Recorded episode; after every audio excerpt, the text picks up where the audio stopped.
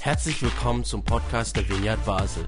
Mit einer Online-Spende auf unserer Website kannst du unsere Arbeit und Vision finanziell unterstützen. Vielen Dank fürs Mittagen und viel Spaß beim Zuhören.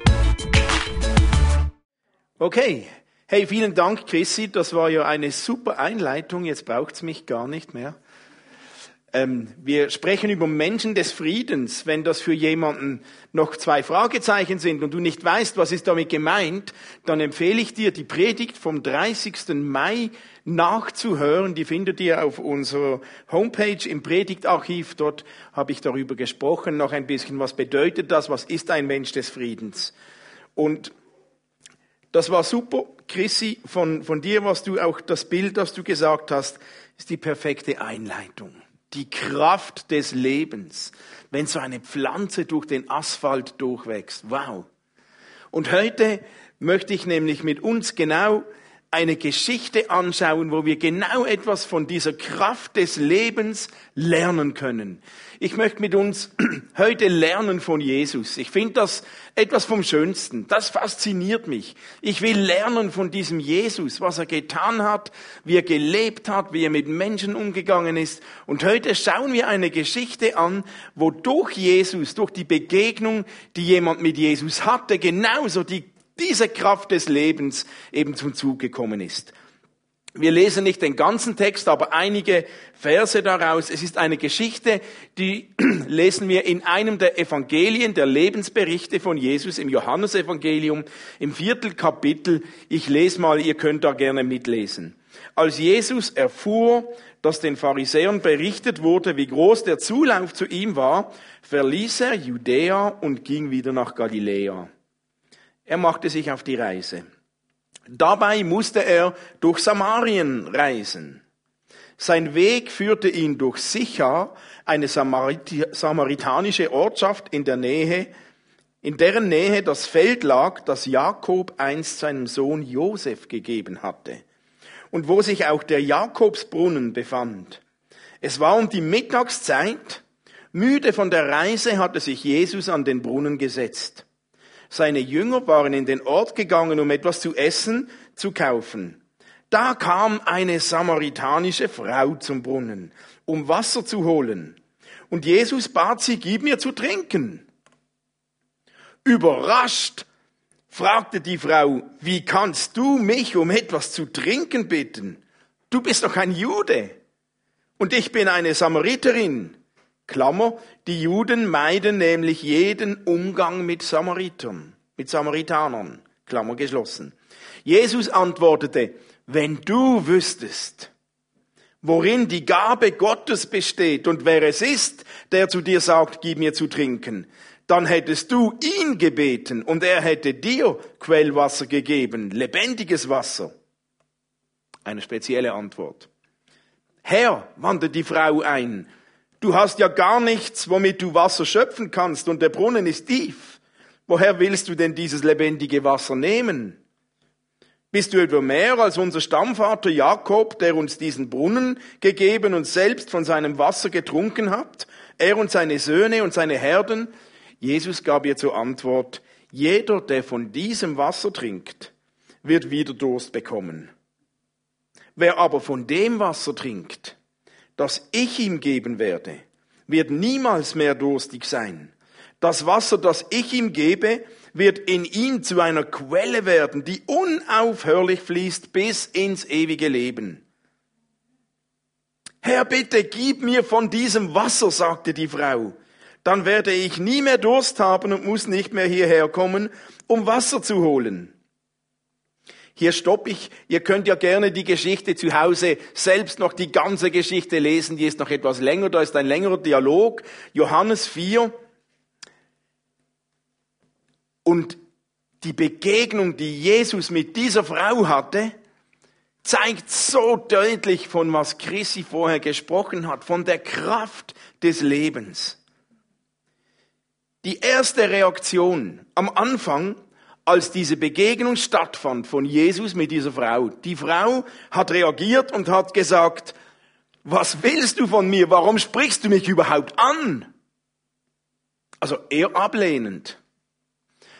ich nehme jetzt vorweg, wenn wir ganz ans Ende der Geschichte gehen, dann lesen wir das Fazit des ganzen Dorfes, wo diese Frau wohnte. Die kamen nämlich alle zusammen und sagten, er ist wirklich der Retter der Welt.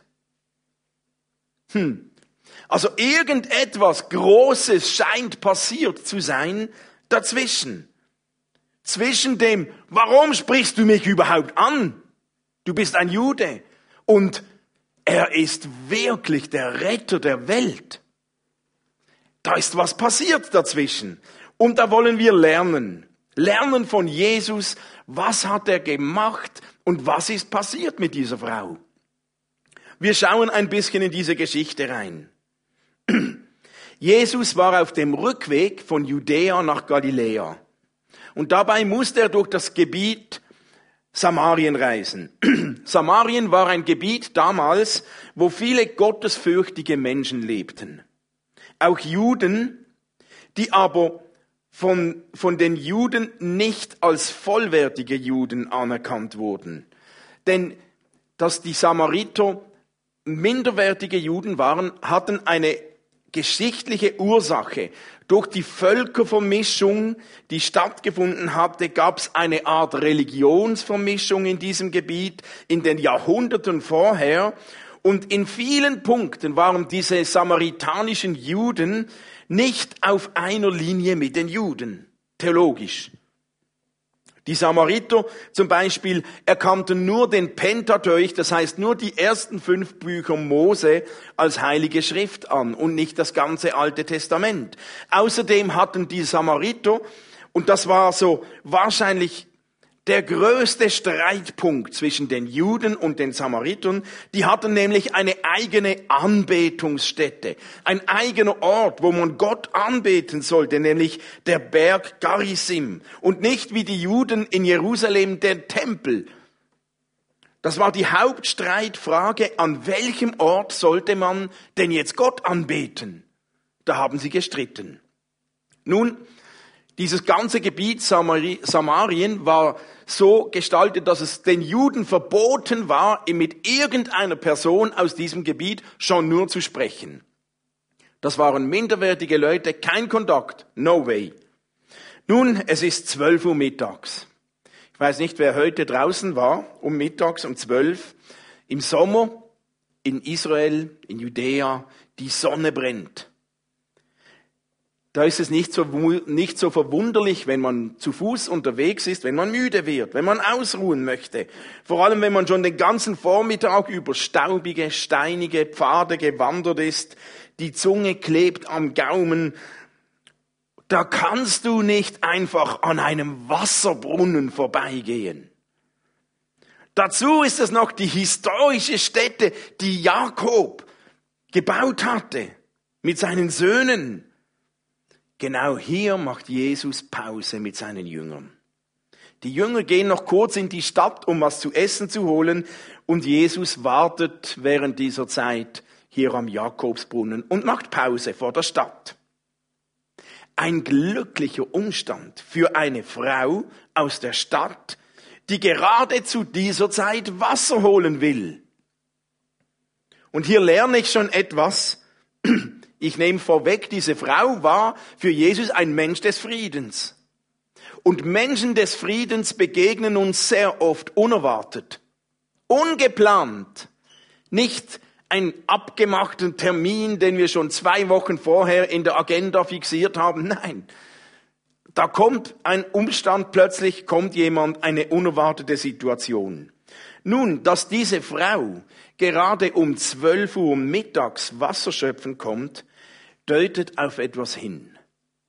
Das deutet schon darauf hin, dass sie eben nicht unbedingt mit den anderen Bewohnern dieser Stadt zusammentreffen wollte. Denn normalerweise holt man in dieser Gegend, in der Wüste, am kühlen Morgen oder in den Abendstunden Wasser. Aber sicher nicht, wenn die Sonne den höchsten Stand erreicht hat da hält man Siesta. Da döst man vor sich hin. Da versucht man bei der Hitze keinen Kreislaufkollaps zu bekommen. wer, wer in dieser Gegend um 12 Uhr mittags bei der größten Hitze Wasser holen geht, der hat etwas im Schilde. Der oder die will nicht gesehen werden. Die will mit keinem anderen zusammentreffen. Die hat schon genug von den schrägen Blicken, vom blöden Nachfragen der anderen. Und so auch diese Frau, von der wir gelesen haben. Später in der Geschichte kommt noch einiges hervor. Ich erzähle es euch. Da kommt nämlich zum Vorschein, dass diese Frau mehrfach geschieden ist. Eine Frau mit Vergangenheit.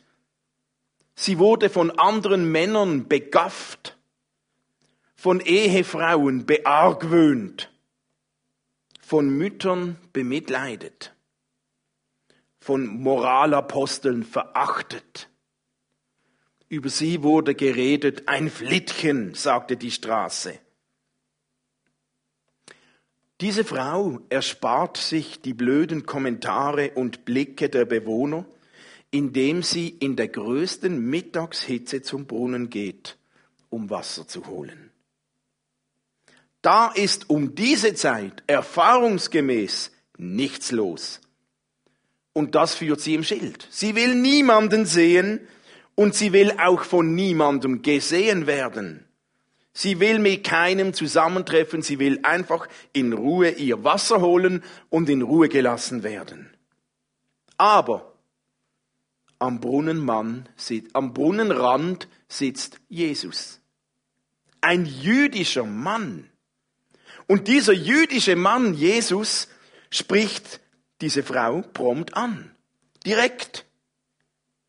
Diese Frau, von der nicht mal ein Name überliefert ist, ein Anzeichen, sie wurde als wertlos angesehen. Sie war einsam. Und Jesus spricht sie an, ist da und bittet um Wasser. Das war sehr, sehr ungewöhnlich. Zu dieser Zeit, in dieser Gegend, sprachen fremde Männer nie mit Frauen. Nie. Schon gar nicht in der Öffentlichkeit. Und noch weniger, erst recht nicht zwischen Juden und Samaritern. Aber Jesus spricht diese Frau an zur Unzeit. Jesus hatte ein offenes Herz für diese Frau an diesem Brunnen.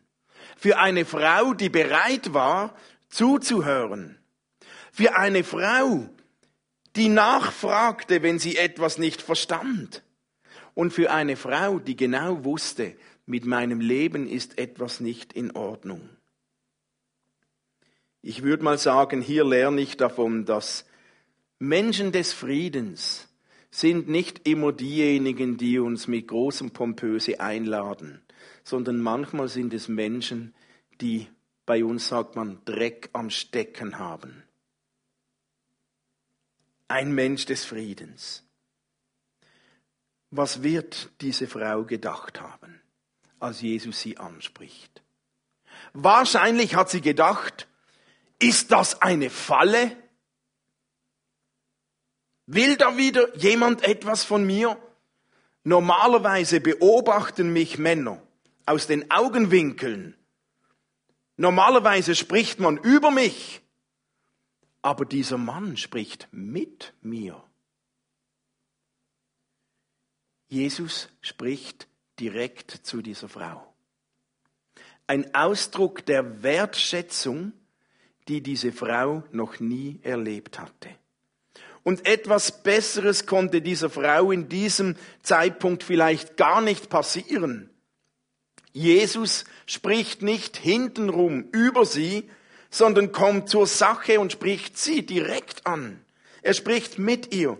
Zuerst bittet er sie um etwas Wasser und dann bietet er ihr lebendiges Wasser an, nach dessen Genuss man keinen Durst mehr hat. Wenn du wüsstest, hat er ihr gesagt, was Gott dir geben will und wer dich hier um Wasser bittest, würdest du mich um Wasser bitten. Jesus spricht zu dieser Frau und nicht über sie. Wie oft geschieht uns das? Gerade mit Menschen, die sich abgewertet fühlen, die am Rande der Gesellschaft stehen, die irgendetwas nicht mit Norm erfüllen. Und man hat das Gefühl, über mich wird gesprochen, aber niemand spricht mit mir.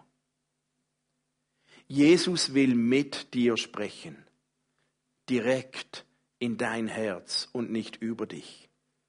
Und es gibt gar nichts, was dich für Jesus unattraktiv machen würde, dass er nicht mit dir sprechen würde. Die Frage ist, hörst du hin?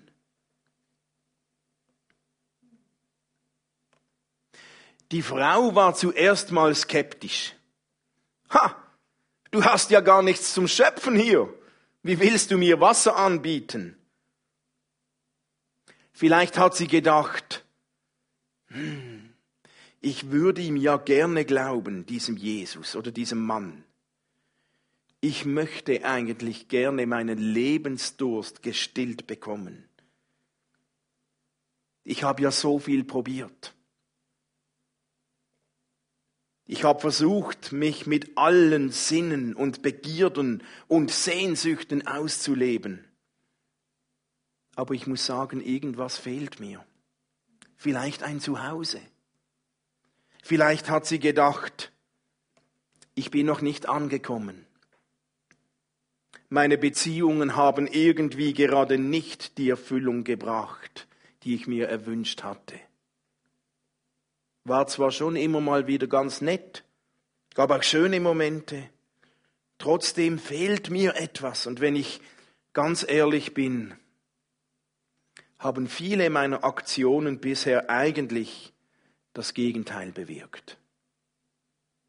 Ich bin eher an den Rand gedrängt worden, an den Rand der Gesellschaft.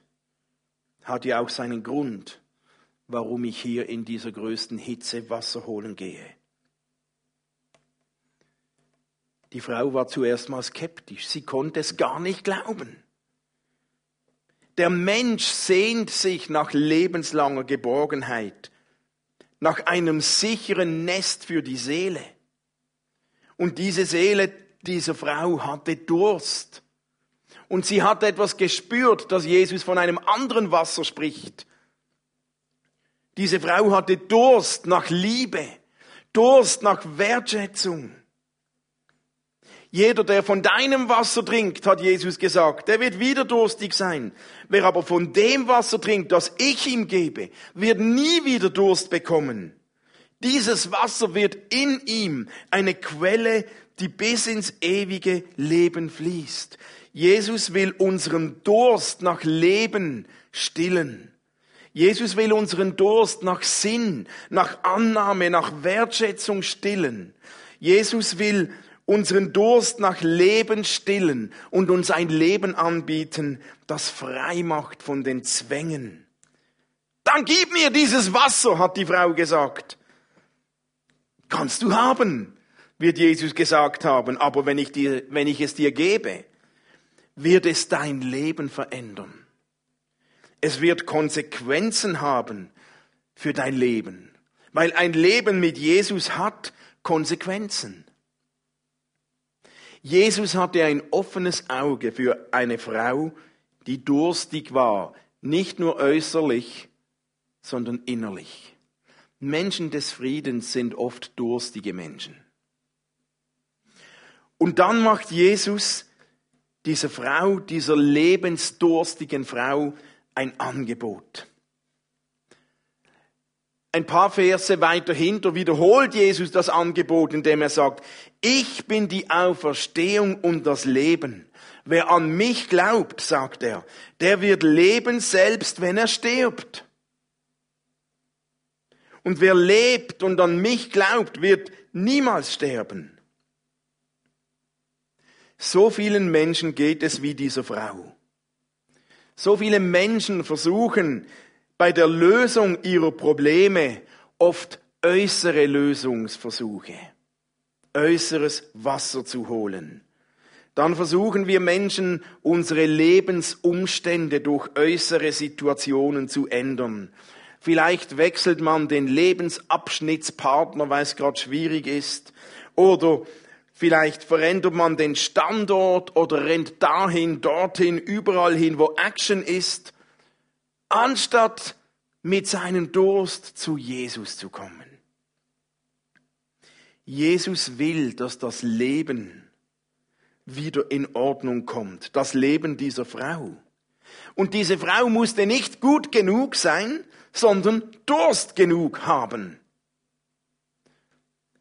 Jesus hat offene Arme für Menschen, die durstig sind.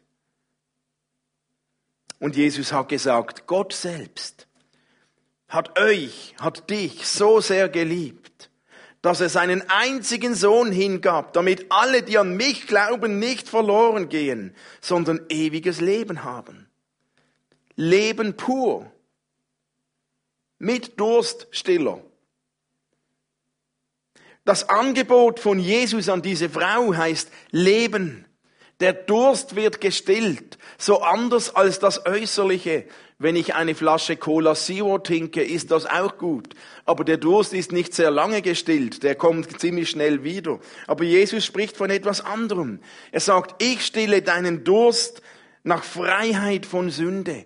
Ich stille deinen Durst nach Liebe. Ich stille deinen Durst nach Wertschätzung. Ich stille deinen Durst nach Annahme.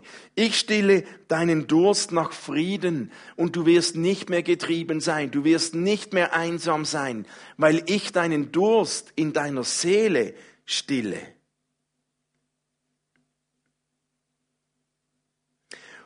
Ich glaube, dieser Frau am Brunnen war es auch etwas peinlich. Wenn wir nachher weiterlesen als dort, wo ich aufgehört habe, wenn ihr die Geschichte lest, dann lesen wir, wie sie einige Male versucht hat, vom Thema abzulenken. Das geschieht manchmal, wenn es etwas peinlich ist, dann versucht man abzulenken. Da gibt's ja dankbare Themen wie das Wetter oder Fußball oder was auch immer. So hat diese Frau versucht, mit theologischen Fragen und einer fromme Redewendung abzulenken vom Thema. So, by the way, Jesus, sag mal, oder du, Jude, sie hat ja noch nicht gewusst, dass er Jesus heißt. Du, du, ähm, wenn du sowas sagst, wo soll man eigentlich anbeten? Ihr erinnert euch, das war die Hauptstreitfrage der Samariter mit den Juden. Wo soll man anbeten? Die haben gestritten, Berg Garizim oder der Tempel in Jerusalem. Und sie dachte, ja, vielleicht kann ich etwas streiten, dann lenke ich etwas von mir ab. Und Jesus sagt, im Geist und in der Wahrheit. Und das ist überall möglich. Spielt gar keine Rolle, ob Garizim oder Tempel, im Geist und in Wahrheit. Und Jesus kommt sofort auf den Punkt, es geht gar nicht um, die, um den Ort oder um was zu streiten, es geht um, um den Geist und die Wahrheit und um dich. Jesus zielt nicht auf diese fromme Diskussionen ab, sondern auf eine Begegnung direkt ins Herzen dieser Frau. Auf eine Begegnung, die zu Umkehr führt, die zu einem neuen Denken führt, zu einem Leben in Freiheit führt. Und wenn wir sehen, wie die Geschichte weitergeht, diese Frau hat die Chance beim Schopf gepackt. Sie ließ sich darauf ein und sie ist umgekehrt im wahrsten Sinne des Wortes, als Jesus ihr begegnet ist. Sie ist umgekehrt buchstäblich. Sie kam ja alleine aus der Stadt und wir lesen, als die Jünger zurückkamen aus der Stadt, hat sie nichts Eiligeres zu tun, als sofort ab in die Stadt zurückzukehren und den Leuten dort von diesem Jesus zu erzählen der ihren Durst gelöscht hatte, ihr Leben verändert hatte. Gott ist ihr ganz nahe gekommen. In ihrem Umfeld, in ihrem Alltag, als müder Wanderer, der zunächst um einen Schluck Wasser bittet. So hat sie ihn nie erwartet. Das musste sie den Leuten mitteilen. Und übrigens ihren eigenen Krug ließ, ließ sie stehen am Brunnen den brauchte sie ja nun nicht mehr, da ihr Lebensdurst gestillt war. Diese Frau, die eben noch mit niemandem zusammentreffen wollte, die alleine sein wollte, die extra um 12 Uhr mittags kam, die nicht gesehen werden wollte. Nun rennt sie zurück in die Stadt, klopft an jede Tür, öffnet die Türen und erzählt den Leuten von ihrer Begegnung mit diesem Mann mit diesem Jesus, der sie so verändert hat. unglaublich, was diese Begegnung, dieses Durstlöschen nach der, in der Seele bei dieser Frau verändert hat. Es hat sich etwas Unglaubliches verändert. Und die Leute in der Stadt, die vorher weggeschaut haben, waren verwundert. Was hat sich verändert bei dieser Frau? Ihre Selbstachtung war wieder da. Sie hatte keine Angst mehr gesehen zu werden. Ihre Menschenwürde ist wiederhergestellt. Ihr Männerbild hat sich verändert. Ihre Prioritätenliste hat sich geändert. Ihr Lebensdurst ist gestillt worden. Ihre Sehnsucht, dabei sein zu dürfen, ist gestillt worden. Sie hat den Zugang zu, gefunden zu sich selbst und auch zu Gott. Und wir lesen, die Veränderung war so groß, dass viele Bewohner aus dieser Stadt Sycha begannen, schon allein aufgrund der Erzählungen dieser Frau an Jesus zu glauben. Und sie haben diesen Jesus eingeladen, in dieser Stadt noch zu bleiben, mit ihnen zu bleiben. Und Jesus ist in dieser Zeit ganz sicher noch vielen Leuten aus dieser Stadt genauso begegnet wie, die, wie der Frau. Am Schluss, das Fazit der ganzen Stadt war, Jetzt glauben wir nicht nur an Jesus, weil du uns von ihm erzählt hast. Wir haben ihn jetzt selbst gehört und wissen, er ist wirklich der Retter der Welt. Wow. Es ist ein Unterschied, ob uns jemand erzählt oder ob ich selbst eine solche Begegnung habe.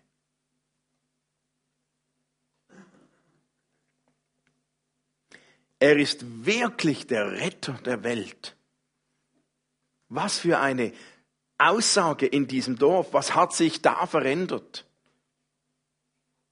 Vielleicht noch ein kurzes Wort zum Abschluss zum Thema, er ist der Retter der Welt. Leider geschieht es uns allzu oft, dass wir bei Verlorenheit allzu oft und schnell nur an die Hölle denken. Verlorene Menschen sind Menschen, die nicht in den Himmel, sondern in die Hölle kommen.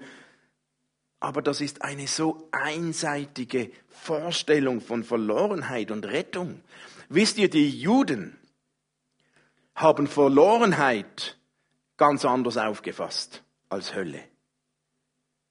Für sie bedeutete Verlorensein nicht, in die Hölle zu kommen. Viele Juden glaubten gar nicht an ein Leben nach dem Tod. Also ob ewiges Leben oder Himmel oder Hölle war für die gar nicht so interessant. Das war nicht ihre Frage, das war nicht ihr großes Thema. Die Juden, die dachten nicht gleich an die Hölle, sondern die versuchten mit dem Leben, das ihnen anvertraut war, verantwortungsbewusst umzugehen. Die Juden waren motiviert, aus dem Bund mit Gott heraus zu leben und nicht aus der Angst vor der Hölle. Die Motivation ist so freisetzend bei den Juden. Sie wollten leben aus dem Bund, den Gott mit ihnen geschlossen hatte. Und diesem Schöpfer verdanken wir unser Leben. Dieser Schöpfer bewahrt und führt unser Leben und so war die Motivation der Juden, ihr Leben verantwortungsbewusst vor diesem Schöpfer zu leben.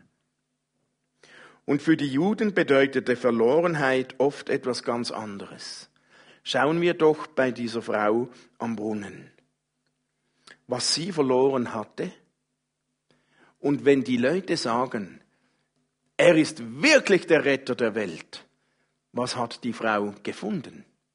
Was die Frau verloren hatte, war ihr Beziehungsnetzwerk. Sie war einsam. Am Schluss rennt sie von Tür zu Tür und erzählt allen. Sie hat Sie wurde gerettet von ihrer Beziehungsarmut. Sie hatte ihr Maß verloren. Im Gespräch erfahren wir, dass sie schon fünf, sechs Mal verheiratet war und viele Männer hatte. Sie hatte keinen maßvollen Umgang mit Männern. Sie wollte alles haben. Plötzlich hatte sie das nicht mehr nötig. Sie hatte ihren Ruf verloren, ihre Würde verloren. Deswegen wollte sie alleine zum Brunnen. Und plötzlich sagen die Leute, wir glauben nicht mehr nur, weil du erzählt hast, jetzt haben wir sogar noch selbst. Sie haben ihr zugehört. Da wurde etwas wiedergewonnen, etwas gerettet. Diese Frau hatte ihre Reinheit verloren. Sie hatte Dreck am Stecken. aber plötzlich wog dieser Dreck nicht mehr schwer. Sie hatte ihren inneren Frieden verloren. Sie war umhergetrieben und durstig. Sie hatte ihre gesunden Prioritäten verloren. Sie lebte für viel Action und Spaß und Sex. Sie hatte auch ihre Hoffnung auf Wiederherstellung verloren. Aber jetzt wurde sie gerettet. Vielleicht hast du etwas Gesundheit verloren. Vielleicht hast du die Hoffnung verloren. Vielleicht hast du das Maß verloren. Vielleicht hast du den inneren Frieden verloren. Und wenn Jesus sagt, ich bin gekommen, um die Verlorenen zu suchen, um Rettung zu bringen, dann denkt er nicht immer zuerst Gott an Himmel und Hölle, sondern er sagt, hey, wenn es dir genauso geht, wenn du Hoffnung verloren hast, ich bin gekommen, um dir Rettung zu schenken. Wenn du das gesunde Maß verloren hast, ich komme, um dir das neue Maß zu schenken. Wenn du deinen inneren Frieden verloren hast oder den Sinn des Lebens, ich bin gekommen, um dich zu retten von der Sinnlosigkeit. Wenn du irgendwas verloren hast, Jesus bietet dir Rettung an. Dieser Frau und letztlich dem ganzen Dorf ist in diesem Sinne Rettung widerfahren. In all diesen Punkten. Was und ob das letztlich für ihre Ewigkeit bedeutet hatte, ist eine ganz andere Frage, die hier in diesem Text gar nicht angesprochen wird. Aber Jesus hat ganz viel, was die, diese Frau verloren hatte, ihr angeboten und ihr Rettung geschenkt. Und plötzlich geht es mir genauso. Weil auch ich verliere manchmal die Hoffnung. Auch ich verliere manchmal die Perspektive. Auch ich verliere manchmal den Sinn oder die Freude. Auch ich verliere manchmal die gesunden Prioritätensetzung. Wie gut bin ich nicht gefangen in meiner Verlorenheit, sondern darf ich immer wieder zu Jesus kommen und Rettung in Anspruch nehmen. In seiner Nähe wird etwas wiederhergestellt an verrutschten Prioritäten, an ungesunden Hoffnungen oder Gedanken, an gefangenen Erlebnissen. In seiner Nähe wird, bekomme ich wieder Rettung von all dem, was ich verloren habe. Und das brauche ich immer wieder. Und Jesus, diese Geschichte zeigt es, wartet nicht erst im Gottesdienst, sondern dort im Alltag. Vielleicht wartet Jesus auf dich genau dort, wo du, ihn, wo du eigentlich gar niemanden sehen willst am Mittag am Brunnen kommt sicher niemand. Wo ist dein Platz, wo du am liebsten in Ruhe gelassen werden möchtest und einfach nur deinen Frieden möchtest? Vielleicht begegnet dir Gott genau dort. Und ich bin total überzeugt, so wie Jesus dieser Frau begegnet ist, will er auch heute noch Menschen begegnen.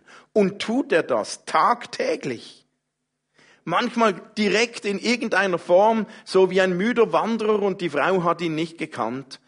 Aber manchmal begegnet uns Gott auch durch andere Menschen. Da saß ein jüdischer Mann und hat diese Frau begegnet. Und meine Frage an dich ist, und Till, wenn du schon mal ein bisschen uns noch auf dem Klavier begleiten kannst, ich möchte schließen mit mit zwei Fragen. Nein, es sind eigentlich vier Fragen, aber du kannst ja eine auswählen. Könnte es sein, dass Gott Gnade dich gebrauchen möchte, um durch dich einem Menschen, der in irgendeiner Form verloren ist, zu begegnen? Hast du jemanden in deinem Umfeld, ein Mensch des Friedens? Und vielleicht möchte Gott durch dich diesem Mensch begegnen und Rettung bringen. Vielleicht bist aber auch du selbst im Moment in irgendeiner Art Verlorenheit. Vielleicht hast du die Gesundheit verloren, die Freude, die Kraft, die Hoffnung, was auch immer.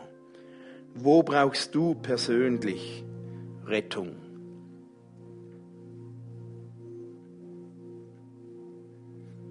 Komm damit zu Jesus. Und lasst uns eine, zwei Minuten darüber nachdenken. Und die anderen Fragen ist, was sagt dir Gott jetzt?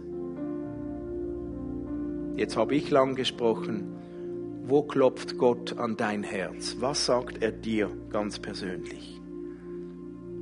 Und was tust du damit? Lasst uns eine, zwei Minuten über diese Fragen nachdenken.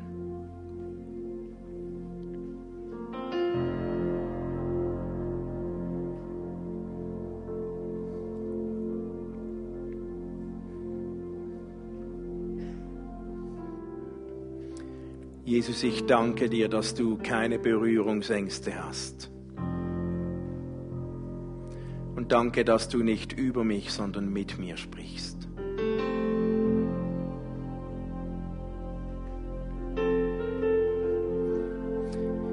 Hilf mir und gib mir offene Augen, gib uns offene Augen, um zu sehen, wo Menschen in unserem Umfeld sind, Menschen des Friedens, wo du uns, mich gebrauchen möchtest um durch mich jemanden zu begegnen.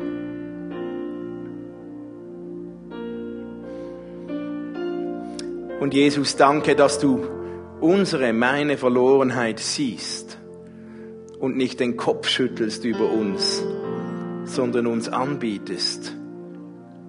Ich habe Wasser, das keinen Durst mehr bringt. Komm, ich biete dir mein Lebenswasser an. Vater, du kennst mich. Dieses Corona-Jahr, da habe ich etwas an Mut verloren und etwas an Energie verloren und an Kraft. Und ich brauche gerade dieses neue Lebenswasser von dir. Danke, dass du mich so tropfnass übergießt.